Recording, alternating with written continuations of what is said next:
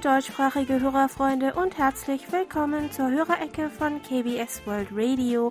Über das Wolverton Relay 3955 Kilohertz begrüßen Sie wieder heute am 17. Oktober To Young In und Jan Dirks. Hallöchen, schön, dass Sie wieder dabei sind. In Korea sagt man, dass der Herbst die Jahreszeit des Lesens ist. Ich lese am liebsten mhm. Krimis, wie Sie schon öfters gehört haben, und auch äh, Fantasiegeschichten, Märchen, Mythen und Sagen. Ich bevorzuge also eher fiktionale Literatur als Sachbücher. Ähm, was sind deine Vorlieben? Kinderbücher. ja, okay. Im Moment. Im Moment. Ja. ja. Äh, Harry Potter ist im Moment oh, ganz groß. Schon? Ganz groß. Wir sind ja. schon bei Band 4. Das, äh, ja, ja, gibt es kein, kein. Äh, Band 3 ist mein Lieblings-Harry Potter. Ah ja, der ist auch ja. gut. Ja. Diese Woche habe ich endlich mit dem ähm, ja, neuen Buch hm. von Monitor Franz Schanzer auf der Wanderschaft Sagen und Volksmärchen aus Niederösterreich, Wien und dem Burgenland beginnen können, das er mir freundlicherweise zugeschickt hat. An dieser Stelle bedanke ich mich nochmal ganz herzlich bei Herrn Schanzer für das liebe Geschenk.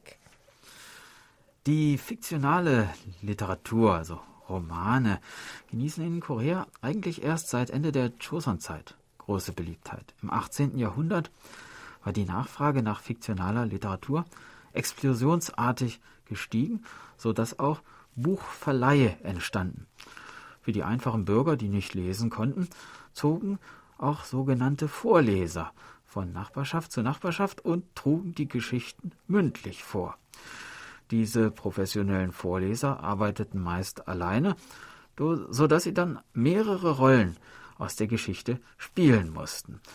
Ein Vorleser soll einmal so überzeugend die Rolle eines Bösewichts gespielt haben, dass einer aus dem Publikum ihn plötzlich mit einem Messer erstach. Oh, oh. Aus Wut, weil dieser Bösewicht dem Protagonisten so viel Leid zugefügt hat. Es gab äh, kein festgelegtes Honorar für diesen, diese Vorleser, sondern das Publikum warf ihnen dann während der Erzählung Geld zu, so ähnlich wie den Straßenmusikern heute. Das soll nicht gerade viel gewesen sein, so dass der Vorleser manchmal absichtlich an den spannendsten Stellen stopp, gestoppt hat und nicht mehr weitergesprochen hat, woraufhin das neugierige Publikum ihn mit Geld zum Weitermachen bestechen musste. Auf diese Weise konnte der Vorleser dann auch etwas mehr verdienen. Aber auch wenn die Nachfrage nach Literatur gestiegen war, private Buchhandlungen gab es in Korea erst seit den 1900, äh, 1960ern. Mhm. Davor konnte man sich Bücher nur bei den sogenannten Buchvermittlern besorgen, die durch das ganze Land reisten, um Bücher zu kaufen und zu verkaufen. Diese Buchvermittler mussten nicht nur lesen können, sondern auch Grundwissen über Gesprächsthemen der höheren Gesellschaftsschicht haben, da sie ihre Hauptkunden waren. Es konnte also nicht jeder ein Buchvermittler werden. Meistens gingen sie von einem Kunden zum nächsten, stellten ihnen die neuesten Bücher vor und boten sie zum Kauf an oder wurden damit beauftragt, für sie ein bestimmtes Buch zu besorgen. Verbotene Bücher waren natürlich auch ab und zu dabei.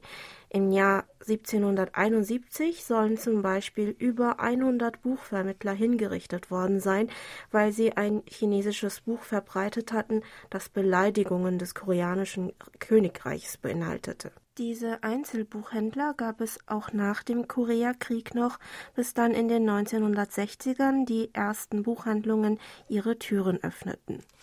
In der Joseon-Zeit gab es übrigens noch weitere interessante Berufe, die heute nicht mehr existieren.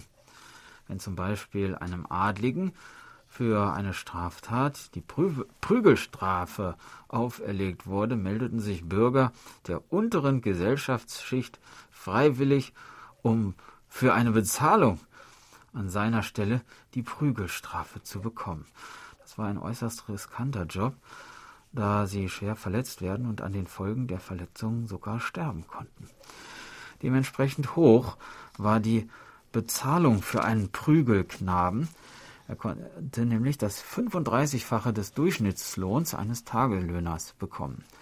Für viele war das so verlockend, dass sie die damit einhergehende Lebensgefahr offenbar vergaßen. Ein anderes Beispiel waren die professionellen Wehklager, die in der Joseon-Zeit auf Beerdigungen spezialisiert waren. Auf den Beerdigungen damals war es Brauch, dass die Familien, Verwandten, Diener und Nachbarn lauthals weinten und um den Verstorbenen trauerten. Dabei galt der Grundsatz, je lauter das Geschluchze, desto größer das Ansehen des Verstorbenen und seiner Familie. Folglich engagierte man sogar Fremde, damit sie während der Beerdigung weinen. Der Wehklager musste dann während der ganzen dreitägigen Beerdigungszeit im Beerdigungszug und bis auf dem Weg zurück nach Hause laut weinen und überzeugend trauern. Hm. Tja, das mutet aus heutiger Sicht schon ziemlich skurril. Hm.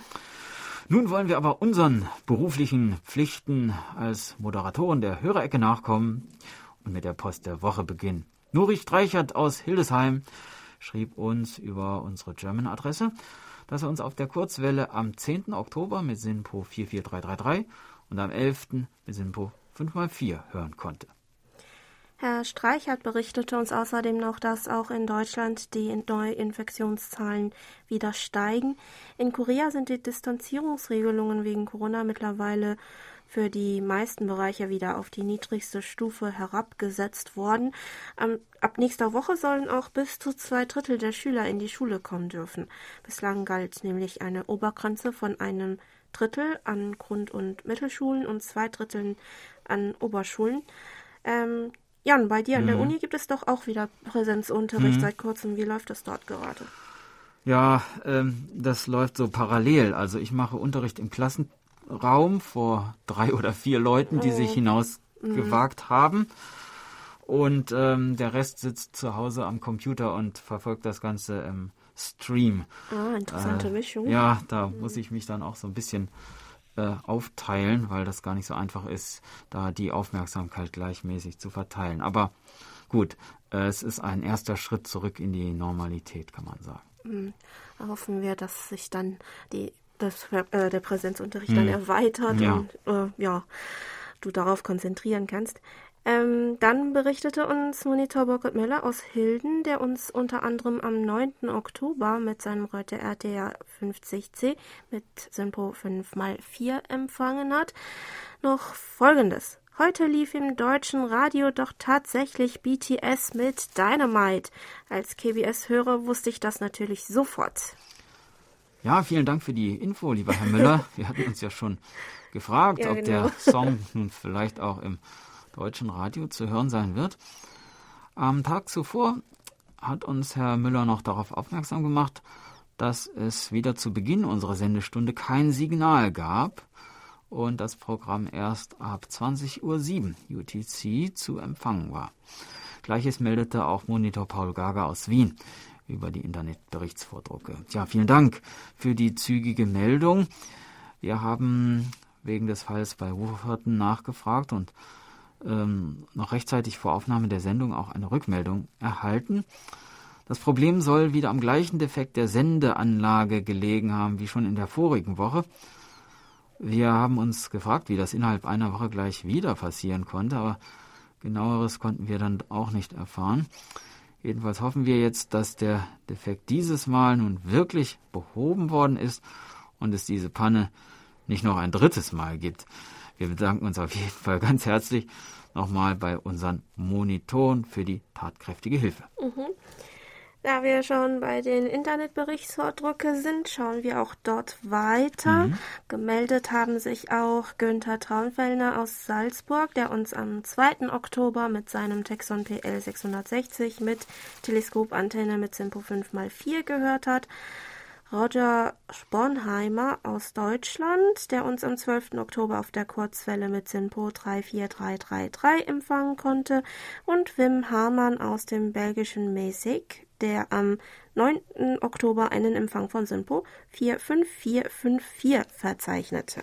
Monitor Michael Willruth aus Frankfurt am Main berichtete dann noch, dass er uns am 9. und 10. Oktober mit seinem ICOM IC 703 mit 3 Meter Drahtantenne mit Simpo 55444 gehört hat. Zur Sondersendung am 9. Oktober kommentierte Herr Willruth noch. Ihre heutige Sondersendung war sehr interessant. Roboter können bei gefährlichen und eintönigen Arbeiten eine große Hilfe sein. So können zum Beispiel Hebeeinrichtungen in Altenheimen eine große Hilfe sein, um die Gesundheit der Mitarbeiter zu schonen. Die menschliche Wärme werden Computer aber niemals ersetzen können. Der Stand der Entwicklung bei den Drohnen in Korea könnte gerne mal in einem eigenen Beitrag behandelt werden. Ja, mhm. vielleicht wäre das ein Thema für unsere Wirtschaftssendung. Soweit wir jetzt auf die Schnelle herausfinden konnten, überwiegt in Korea noch die militärische Nutzung von Drohnen, wobei sich der Markt für zivil genutzte Drohnen von 2015 bis 2019 fast um das Zehnfache vergrößert haben soll. Zu den Bereichen der zivilen Anwendung gehören der Landwirtschafts- und Forstbereich, der Medienbereich für ja, Dreharbeiten äh, und auch die Bauindustrie. Auch für geografische Forschungszwecke oder in der Logistik äh, kommen Drohnen immer häufiger zum Einsatz. Bereits im Jahr 2017 hatte die Regierung die Drohnenwirtschaft zu einem der acht wichtigsten innovativen Industriezweige mit großem Wachstumspotenzial ernannt. Verschiedene Unternehmen versuchen also, die Anwendungsbereiche von Drohnen zu erweitern und mit der Forschung und Entwicklung voranzukommen. Zum Beispiel versuchte GS Group vor kurzem auf der Insel Jeju von einer Tankstelle aus Launchbox äh, von einer. Tank Tankstelle aus ja. äh, Lunchboxen an eine Schule zu liefern, die etwa ein Kilometer entfernt lag, also ein Testflug Aha. im Logistikbereich sozusagen. Das Konglomerat Dusan Group arbeitet zusammen mit einem koreanischen Drohnenunternehmen an der Entwicklung von ja, Drohnen, die mit Wasserstoffzellen betrieben werden können.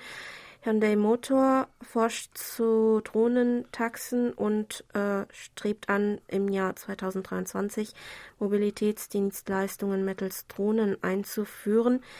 Doch allgemein wird bewertet, dass Korea im Drohnenbereich technologisch noch viel aufzuholen hat.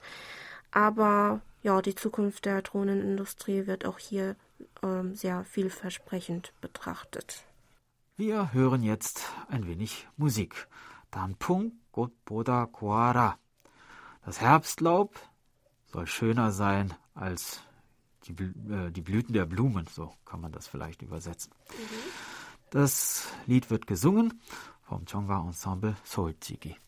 kommen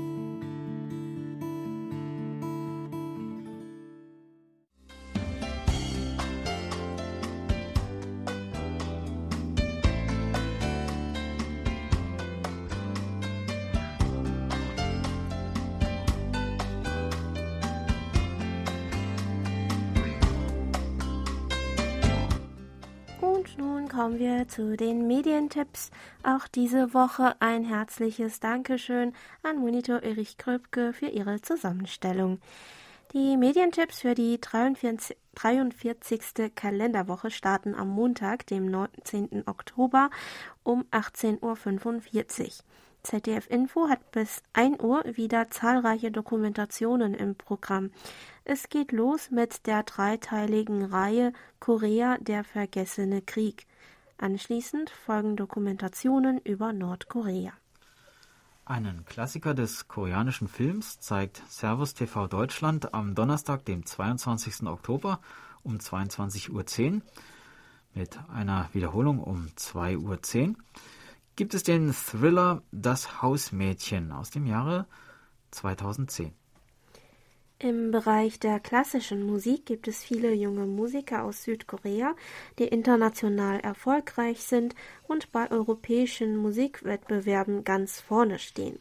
Arte stellt am Sonntag, dem 25. Oktober um 23.25 Uhr in der Sendung Koreas junge Klassikstars einige der Preisträger vor. Das waren die Medientipps. Und weiter geht es jetzt mit der Post. Monitor Franz Schanzer aus dem österreichischen Schrems hat uns am 10. Oktober übers Internet gehört und dazu geschrieben. Der Empfang war wieder sehr gut und die Sendung hat mir wieder sehr gut gefallen. Die Sondersendung Bleib zu Haus, mach was draus war sehr interessant. Ja, der Herbst ist auch bei uns schon ins Land gezogen.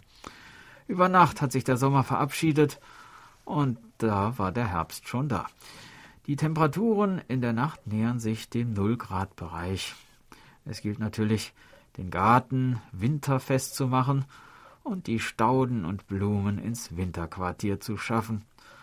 Und Corona breitet sich unermüdlich weiter aus. Die Infektionszahlen sind weiterhin im Ansteigen. Die Einschränkungen und Maßnahmen werden jedoch nicht erweitert. Ja, wir haben zwar auch vorhin erwähnt, dass das Abstandsgebot in Korea diese Woche gelockert wurde, doch die Fallzahlen sind immer noch auch hier sehr schwankend. Es ist jedenfalls zu hoffen, dass sich die Lage nicht wieder verschlimmert, wo wir doch gerade so herrliches Herbstwetter mhm. haben. Diese Woche hat an den meisten Bergen in Korea die Herbstlaubsaison begonnen, wobei die Bäume vor meiner Wohnung noch ziemlich grün sind. Ähm, Monitor Herbert Jörger aus Bühl, der mit seinem Grundig-Satellit 1000 mit Teleskopantenne einen Empfang von SINPO 5x4 hatte, meinte zum Thema Herbst, dass vom goldenen Oktober in Südwestdeutschland bis jetzt nicht viel zu spüren gewesen sei. Hm. Ein längerer Brief kam diese Woche dann von Fritz Andorf aus Meckenheim der mit seinem JRC NRD 345 HF Receiver mit Drahtantenne am 10. Oktober einen Empfang von SINPO 45544 verzeichnet hat. In seinem Brief erwähnte Herr Andorf, kürzlich erhielt ich vom Koreanischen Kulturzentrum in Berlin das Sonderheft zum Thema Koreakrieg, Teilung, Wiedervereinigung mit hochinteressanten Beiträgen aus der Geschichte, aber auch zum Vergleich mit der deutschen Wiedervereinigung, von der Korea noch ein ganzes Stück weg ist. Deutlich wird dabei, dass eine Vereinigung Koreas nicht nach dem deutschen Vorbild ablaufen könnte. In Korea wäre man schon froh über einen Friedensvertrag zwischen beiden Seiten.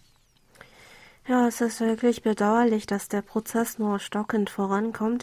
Die deutsche Wiedervereinigung gilt trotz allem noch als Vorbild, aber ja, wie Herr Andorf bin ich auch der Meinung, dass die Unterschiede zu Deutschlands Geschichte der Teilung und Wiedervereinigung äh, mit der Zeit immer größer werden. Mhm. Zum Sendeinhalt unseres Programms schrieb uns dann Herr Andorf noch. In den Themen der Woche wurde berichtet, dass sich Korea in der Corona-Krise weitgehend abschottet und lediglich mit Japan eine Sondervereinbarung für das Einreiseverfahren abgeschlossen wurde. Leider nehmen auch bei uns die Corona-Infektionen wieder stark zu. Offenbar dauern vielen Menschen die Einschränkungen schon viel zu lange und deshalb nehmen sie sie nicht mehr ernst. Ich fürchte, mit der nun beginnenden kühlenden Jahreszeit wird es noch schlimmer werden, weil man sich in Gaststätten und bei Veranstaltungen nicht mehr im Freien aufhalten kann. Auch Reiserückkehrer und der wieder begonnene Präsenzunterricht in den Schulen tragen sicherlich zu mehr Infektionen bei. Zum Glück haben bei uns gerade 14-tägige Herbstferien begonnen. Zum koreanischen Wörterbuch, das wir in der letzten Hörerecke kurz vorgestellt hatten, meinte Herr Andorf noch, Interessant waren die Ausführungen zu Hangul, der Schrift in Korea, für die ja mit dem ersten Wörterbuch erst 1911 begonnen wurde. Mittlerweile umfasst die letzte Ausgabe des koreanischen Dudens von 2008 unglaubliche 510.000 Wörter. Da frage ich mich doch, wie viele davon dem normal gebildeten Koreaner eigentlich bekannt sind und mit wie vielen Wörtern er im Alltag bzw. beim Lesen von Zeitungen oder Literatur zurechtkommt. Tja, eine offizielle Angabe dazu haben wir leider nicht finden können. Aber in einem Buch eines Sprachwissenschaftlers kann man lesen, dass durchschnittlich nur etwa 3000 Wörter im Alltag wirklich verwendet werden. Also ziemlich wenig, wenn man an die insgesamt 510.000 Wörter des Wörterbuchs denkt. Einer Statistik aus dem Jahre 2012 zufolge war übrigens das meistverwendete koreanische Wort Saram, also Mensch. In einer Umfrage vom letzten Jahr, an der 1228 koreanisch Lernende in 60 Ländern gefragt wurden, welches koreanische Wort sie denn am schönsten finden würden, fiel die Wahl der meisten auf das Wort Sarang, auf Deutsch Liebe, gefolgt von Annyeong, äh, dem koreanischen Grußwort unter Freunden, also so viel wie Hallo, was wir ja auch in der äh, Hörerecke in der letzten Woche schon erwähnt hatten. Hm, Herr Andorf erzählte uns dann noch von seiner Reise, die er mit seiner Frau im September unternommen hat. Und zwar schrieb er uns meine Frau und ich haben im September eine 14-tägige Reise in die holsteinische Schweiz, nahe Eutin in Schleswig-Holstein, unternommen. Dabei hatten wir mit dem Wetter unbeschreibliches Glück, denn es war immer sonnig und noch recht warm, so dass wir ständig mit unseren E-Bikes unterwegs sein konnten. So rund um die vielen Seen der Region und auch an der Ostseeküste, in der Lübecker und Hohwachter Bucht. An der Küste wurden noch die Strandkörbe benutzt, und viele nutzten das schöne Wetter, um noch in der See zu baden. Mittlerweile ist es herbstlich ungemütlich geworden. Übrigens fiel uns auf, dass in Norddeutschland der Gruß unabhängig von der Tageszeit nur Moin oder etwas freundlicher Moin Moin lautet. Also nicht guten Tag oder guten Abend. Ja, denn ein Hörer fragt ja in der Hörerecke vom 10. Oktober nach dem Tagesgruß in Korea. Interessant. Ich äh, hatte angenommen, dass Moin dann ähm, ja nur morgens verwendet oh, wird. Oh nein. Scheinbar nicht. ja. Wieder was Neues dazu mhm. gelernt. Ähm, von einer kurzen Reise erzählte uns auch Monitor Dieter Leupold aus Leipzig. Auf einer Postkarte schrieb er uns, da nun der Sommer langsam zu Ende geht, habe ich einen Tagesausflug in den Kyffhäuser in Sichtweite vom Harz unternommen. Die Barbarossa-Höhle ist besichtigungswert. Für neun Euro Eintritt wird alles erklärt. Das Wetter war sehr schön. Mhm. Vielen Dank für die Ansichtskarte, lieber Herr Leupold. Über die Schneckenpost haben uns diese Woche dann noch zwei weitere Postkarten erreicht. Die nächste kam von Monitor Michael Lindner aus Gera, der auf diesem Wege einen hervorragenden Empfang von SINPO 55444 am 28. September mit seinem Texon PL 660 mit Teleskopantenne meldete. Die dritte Postkarte kam von unserem japanischen Hörerfreund Susumu Nomura aus Yamaguchi. Dieses Mal erzählt er uns ein bisschen mehr von sich selbst. Und zwar, von Beruf her bin ich Beamter, aber ich beschäftige mich nebenbei auch mit dem Reisbau. Ich werde bald ernten. Neulich hat ein Angestellter von der Landwirtschaftsgenossenschaft uns Bauern eine Präsentation über Reis gegeben. Er hat uns gebeten, ab nächstem Jahr eine neue Reissorte anzubauen. Die neue Sorte heißt Koi no Yoka auf Japanisch, was wortwörtlich die Liebesahnungen bedeutet. Dem Angestellten schien es etwas peinlich zu sein, den Namen auszusprechen. Ich glaube, der Reis wird nächsten Herbst in die Läden kommen. Welche Reissorten gibt es in Korea? In den letzten Jahren haben sich koreanische Reisanbauer und Wissenschaftler sehr darum bemüht, heimische Reissorten zu entwickeln. Davor wurden meistens Reissorten angepflanzt, die aus Japan stammten. Heute gibt es 18 koreanische Reissorten mit einem staatlichen Qualitätssiegel. Davon wurde die Sorte namens Hindongjin aus der Provinz Cholla am meisten angebaut, die vor allem für einen umweltfreundlichen Anbau geeignet sein und wenig krankheitsanfällig äh, sein soll. Die zweitmeist angebaute Sorte heißt Samgwang aus der Mittelregion des Landes die für ihren guten Geschmack bekannt ist und ebenfalls wenig anfällig ist. Auch setzt sich Korea jüngst dafür ein, sein Reisanbau-Know-how im Rahmen von Partnerschaften an afrikanische Länder, wo die Nachfrage nach Reis sehr hoch ist, weiterzugeben. Mit den Vereinigten Arabischen Emiraten wird derzeit auch der Anbau einer koreanischen Reissorte in Wüstenregionen getestet. Einen Empfangsbericht gab es dann auch von Robin Rudolph aus Furtwangen im Schwarzwald, der uns am 23. September mit seinem Jesu FRG 7000 mit 20 Meter Langdrahtantenne mit Sempo 54444 hörte. Herr Rudolph fügte außerdem hinzu, ich verfolge gerne ab und an Ihr Programm auf der Kurzwelle. Die Berichte sind immer interessant und informativ. Auch die Empfangsqualität ist meist sehr gut. Ich hoffe, dass Ihr Programm auch in Zukunft weiter ausgestrahlt wird. Ja, und wir hoffen, dass Sie bald wieder bei uns reinhören, lieber Herr Rudolf. Über den Empfang im September berichtete uns auch Mario Schöler aus Bad Blankenburg mit seinem Grundig Satellit 700 mit Drahtantenne konnte er uns vom 18. bis zum 20. September mit Simpo 35444 empfangen.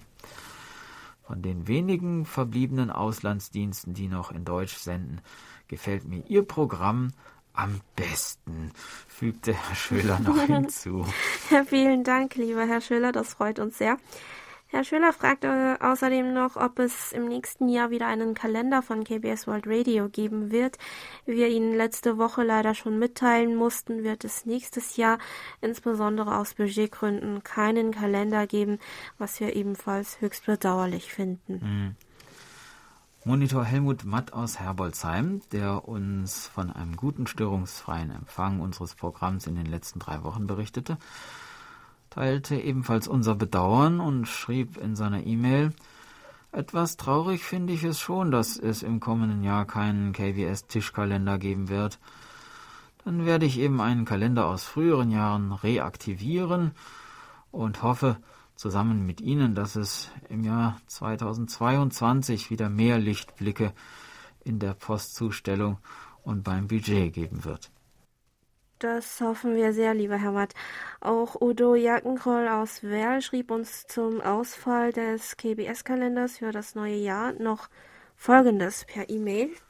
Dass es im nächsten Jahr keinen KBS-Kalender geben wird, ist schade.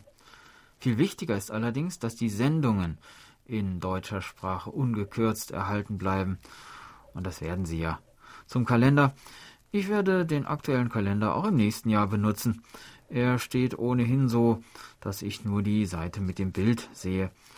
Und wenn ich dann das jeweilige Bild des Monats sehe, werde ich feststellen, wie gut ich Ihre Informationen dazu behalten habe. Ja, die Bilder waren dieses Jahr echt schön mhm. und wir werden uns auch in den restlichen zwei Monaten darum bemühen, interessante Hintergründe zu den Kalenderbildern herauszusuchen und zu präsentieren. Wir bedanken uns bei unseren Hörerfreunden für ihr Verständnis. Diese Woche haben wir außerdem auch nochmal mit der Post gesprochen. Und es sieht so aus, dass wir noch eine ganze Weile nicht imstande sein werden, Post nach Europa zu schicken, weil es immer noch zu wenig Flüge nach Europa gibt. So haben wir derzeit nur die Wahl zwischen Expresspost was leider kostenmäßig unseren Budgetrahmen sprengt, und der Postsendung per Schiff, was sehr lange dauert und äh, wo auch das Risiko hoch ist, dass die Briefe und Pakete verloren gehen könnten. Daher müssen wir Sie, liebe Hörerinnen und Hörer, in dieser Hinsicht noch weiter um Ihr Verständnis bitten. Die QSL-Karten für Sie bearbeitet unsere Postdame Kyongen weiterhin fleißig so dass wir nur darauf warten, dass der Versand sich normalisiert und wir die Post endlich losschicken können. Da wir auch schon unsere Quizgeschenke für das erste und zweite Quartal nicht rausschicken konnten, wollen wir zunächst einmal auch unser Quartalsquiz einstellen, bis sich alles normalisiert hat. Wir wollten das Quiz nicht fortsetzen, wenn wir Ihnen die Geschenke nicht zustellen können. Ähm, Heute wollen wir aber noch die Gewinner des dritten Quartalsquizzes bekannt geben. Äh, ja, hast du die Liste da? Ja, genau. Die Liste ist hier und wir beginnen. Ja, dann legen wir mal los. Die Gewinner sind Heinz-Günther Hessenbruch aus Remscheid, Alfred Albrecht aus Emmendingen, Lothar Rennert aus Berlin, Katja Schröder aus München, Wilhelm Bunte aus Frankfurt am Main, Thomas Meurer aus Gelsenkirchen, Herbert Jörger aus Bühl, Johannes Wenzel aus Bad Lobenstein, Gottfried Sennekamp aus Stadtlohn. Franz Schanzer aus Schrems, Günter Hennig aus Gräfenhainichen, Jörg Clemens Hoffmann aus Alsbach-Hähnlein, so ist es richtig, mhm. Hans-Peter Themann aus Fuldatal, Heiko Erich aus Leipzig, Michael Barth aus Bodenheim, Andreas Hennig aus Kriebstein, mhm. äh, Heinrich Oesterbruck aus Kaufbeuren, äh, Birgit Denker aus Frankfurt am Main, Michael Lindner aus Gera, Andreas Hanslock aus Doberlo-Kirchhain, Michael Willruth aus Frankfurt am Main, Lutz Winkler aus Schmitten, Heinz Todorowitsch aus Wien. Johann Ruff aus Mülheim, Ralf Owanczyk aus Eisleben, Andreas Fessler aus Dresden, Andreas Wendland aus Schwabach, Fritz Andorf aus Meckenheim, Werner Schubert aus Grafing und Freddy Janot aus Berlin. Tja, wir sagen allen Gewinnern herzlichen Glückwunsch. Die richtigen Antworten, äh, die richtige Antwort zu Frage 1 war Antwort B, Blackpink. Und zu Frage 2, Antwort C, Inton.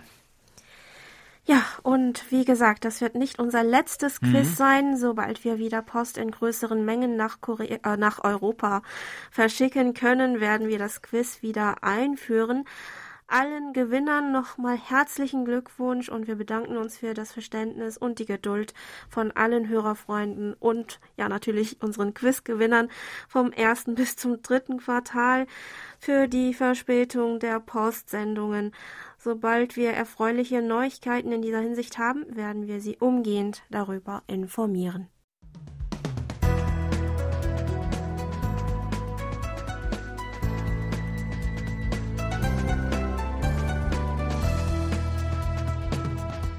Sie hören KBS World Radio mit der Hörerecke. Geburtstagsecke. Auf der Geburtstagsliste von Monitor Bernd Seiser aus Ottenau stehen diese Woche Kurt Rüegg in Küsnacht, Hans-Werner Simmet in Krumpa, Helmut Bahnsen in Pellworm, Matthias Meckel in Preston, Monitor Michael Willruth in Frankfurt am Main, Helmut Kiederer in Heilbronn, Margret Wegler in Stralsund und Patricia Dölle in Illingen. Wir wünschen Ihnen alles Gute und viel Freude zum Geburtstag. Mitfeiern wollen wir heute mit welcher Musik? IU singt Karl Achim Herbstmorgen. 이른 아침 작은 새들 노랫소리 들려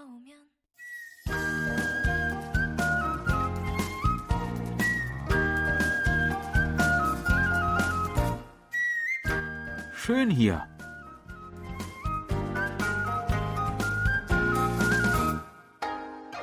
Ausflugstipps für Korea mit Jan Dirks.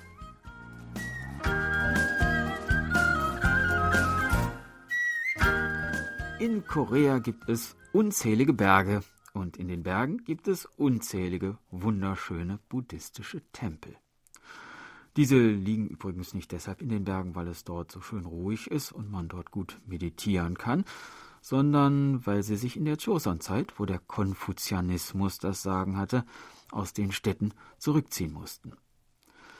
Wenn man wollte, könnte man wohl sein ganzes Leben lang von Tempel zu Tempel ziehen und dabei nach Erleuchtung streben. Man könnte auch diese Sendereihe komplett damit füllen, einen schönen Tempel nach dem anderen vorzustellen. Heute wollen wir einen berühmten Tempel besuchen, der besonders im Herbst seinen eigenen Zauber ausstrahlt. Den Tempel Pusoksa in Yongju in der Provinz Nord-Gyeongsang. Er wurde im Jahre 676 errichtet und ist nach dem Tempel Bulguksa in Gyeongju, den wir vor ein paar Wochen im Programm hatten, der Tempel mit den meisten Kunstschätzen Koreas. Schon der Weg hinauf zum Tempel am Berg Pongwangsan gelegen, ist beeindruckend. Nun im Herbst ist die Allee der Ginkgo-Bäume, die wir entlang gehen, ein Tunnel aus gelb leuchtenden Blättern, die auch den Boden bedecken, wie ein goldener Teppich. Von der Apfelbaumplantage am Wegesrand grüßen reife rote Äpfel herüber. Über uns der strahlend blaue koreanische Herbsthimmel. Eine einladende Atmosphäre. Gut gelaunt erreichen wir den Eingang des Tempels. Wir kommen auf neun terrassenartige Höfe, die jeweils von einem steinernen Wall umfasst sind. Die neun Treppen, die sie verbinden, symbolisieren die neun Stufen auf dem Weg zum Mandala, beziehungsweise die neun Treppen auf dem Weg ins Nirvana. 108 Stufen müssen wir insgesamt hinaufsteigen.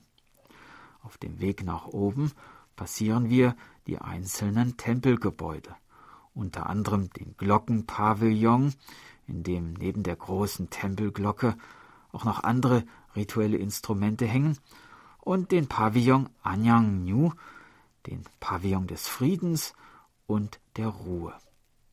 Und ganz oben, auf der höchsten Stufe, erwartet uns schließlich das Herz und Prachtstück des Tempels, die Halle Muryang Sujon, nationaler Kulturschatz Nummer 18, im Jahr 1376 neu errichtet und damit das zweitälteste Holzgebäude Koreas. Die Halle beherbergt den Muryang Subul, den Amita Buddha des ewigen Lebens und der grenzenlosen Weisheit. Wir ziehen die Schuhe aus und treten durch den seitlichen Eingang ein. Es riecht nach Weihrauch und nach uraltem Holz. Neben der Tempelhalle befindet sich ein großer Felsbrocken, der nicht auf dem Boden liegt, sondern von anderen Felsen gestützt wird. Dies ist der Pusok, der schwebende Felsen, der dem Pusok Sa, dem Tempel des schwebenden Felsens, seinen Namen gegeben hat und der mit einer Legende verbunden ist, genauer gesagt mit einer Liebesgeschichte. Es ist die Liebesgeschichte zwischen Meister Eisang, dem Gründer des Tempels, der eine Zeit lang in China studierte, und Sonmyo, der Tochter des Hauses, in dem er damals untergekommen war und die sich in ihn verliebte. Da er aber beschlossen hatte, Mönch zu werden, konnten sie nicht zusammenbleiben.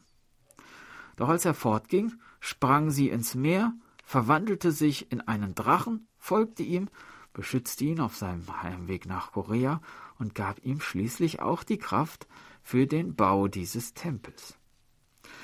Als mit dem Bau des Tempels begonnen wurde, versuchten Anhänger unterschiedlicher Glaubensrichtungen den Bau zu stören. Doch da tauchte der Drache auf und ließ einen riesigen Stein über ihnen schweben. Die Randalierer bekamen Angst und liefen davon. Der Felsen aber ist, wie wir sehen, noch immer hier an Ort und Stelle. Der Tempelhof vor der Halle Muryang Sujon vermittelt etwas Friedliches. Wenn man dort steht, neben der alten dreistöckigen Steinpagode, hat man den weiten Blick über die Hügelketten des Sobek-Gebirges und kann am Abend miterleben, wie dort hinter den Bergen mit rötlich schimmerndem Glanz die Sonne untergeht. Ja, das war unser Ausflugstipp für heute. In einer Woche starten wir die nächste Tour und würden uns freuen, wenn Sie uns wieder begleiten. Tschüss und bis dann, sagt Jan Dirks.